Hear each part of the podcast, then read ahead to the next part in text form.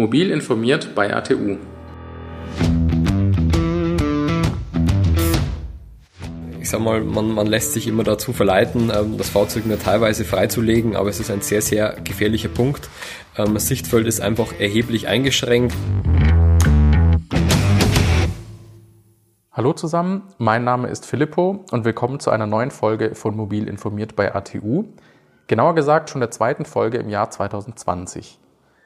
In unserer letzten Folge hatten wir mit Felix Hausmann über ähm, neue Gesetze für das Jahr 2020 geredet. Heute möchten wir ähm, ja ein sehr aktuelles Thema äh, besprechen, ähm, genauer gesagt den Winter. Der Winter ist nämlich jetzt ähm, sowohl bei uns angekommen als auch auf der Straße. Auf der Straße heißt, man muss immer mit Eis und Schnee rechnen. Das Wetter hat sehr großen Einfluss auf die Sicherheit im Auto und sorgt generell ja für schwierige Straßenverhältnisse. Oft kann der Wetterbericht vermeintlich gut aussehen aber vor allem Eis, Schnee und Blitzeis können immer auftreten, vor allem auch kurzfristig. Eine besondere Schwierigkeit bei Blitzeis ist, dass man es nicht immer sofort erkennt auf der Straße und schnell ähm, ja, in große Schwierigkeiten kommen kann. Wie gefährlich das Ganze ist, zu was das führen kann ähm, und mit welchen Tipps ihr gefährliche Situationen vermeiden könnt, dazu gibt uns gleich unser Experte Christopher Lang von ATU ein paar Tipps. Hallo Herr Lang, willkommen zu Mobil informiert bei ATU und vielen Dank schon mal vorab, dass Sie sich äh, die Zeit für uns genommen haben. Hallo, ich grüße Sie. Bevor wir jetzt zu den eigentlichen Fahrtipps kommen, die Sie für unsere Zuhörer und für mich haben, ähm, hätte ich mal eine ganz grundsätzliche Frage. Was ist Ihr oberstes Gebot, wenn es ähm, um das Auto und den Winter geht? Was muss ich auf alle Fälle beachten?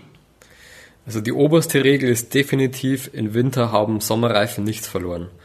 Ganz klar, bei überfrierender Nässe, Schneematsch und Schnee muss man einfach den ordnungsgemäßen Reifen für die Witterung nutzen, ähm, sei es Winterreifen oder zumindest ein Ganzjahresreifen, um hier einfach die Sicherheit vor allem für einen und auch die anderen Verkehrsteilnehmer gewährleisten zu können. Also hier ist natürlich auch darauf zum Achten, ähm, ausreichende Profiltiefe bei den ähm, Winterreifen zu haben. Empfehlung ist hier ganz klar, ähm, mindestens 4 mm, auch wenn der Gesetzgeber 1,6 mm vorgibt.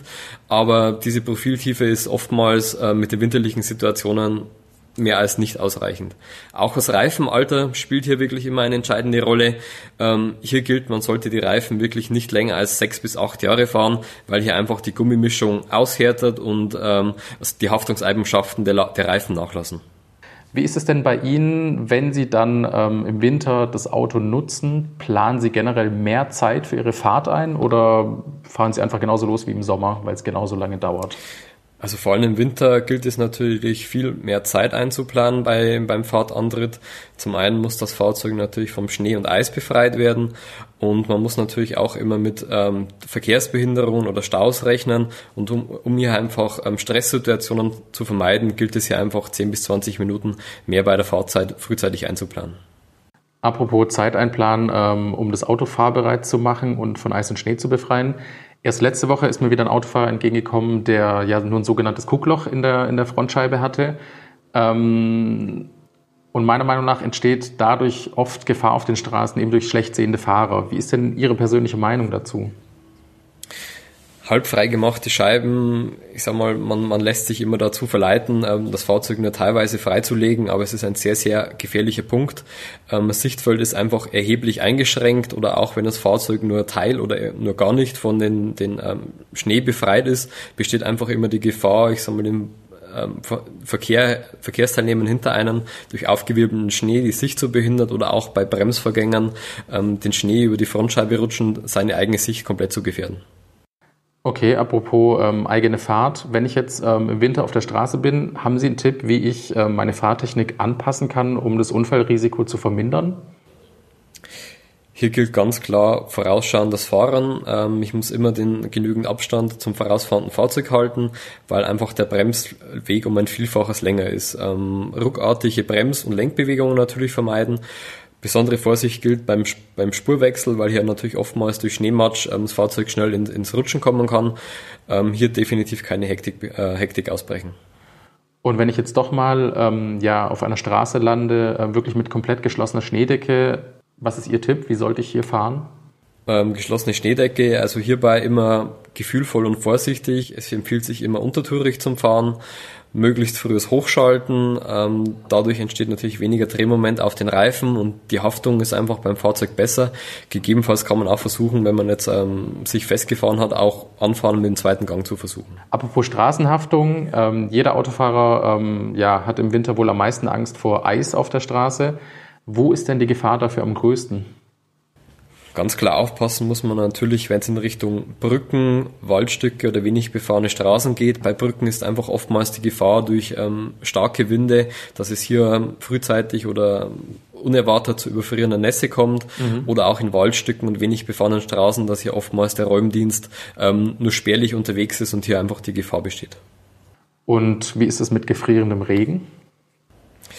Gefrierender Regen ist eigentlich ähm, immer das Gefährlichste, was es gibt. Ähm, hier hat man eigentlich überhaupt keine Chance, das Fahrzeug wirklich unter Kontrolle zu bringen und zu beherrschen. Also hier gilt ganz klar die Devise, wenn möglich, das Fahrzeug am besten stehen lassen.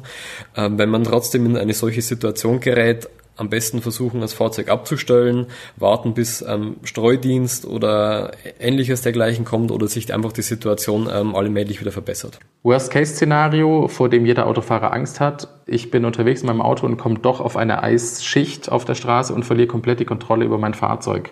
Was sollte ich in dieser Situation tun? Also man sollte tunlichst versuchen, die Ruhe zu bewahren, Kupplung zutreten, mhm. vorsichtige Lenkbewegungen, auf, auf keinen Fall ähm, irgendwie hastisch am Lenkrad reißen oder auf die Bremse treten. Das fördert einfach nur das Schlittern und das Ausbrechen des Fahrzeugs. Das muss man definitiv berücksichtigen.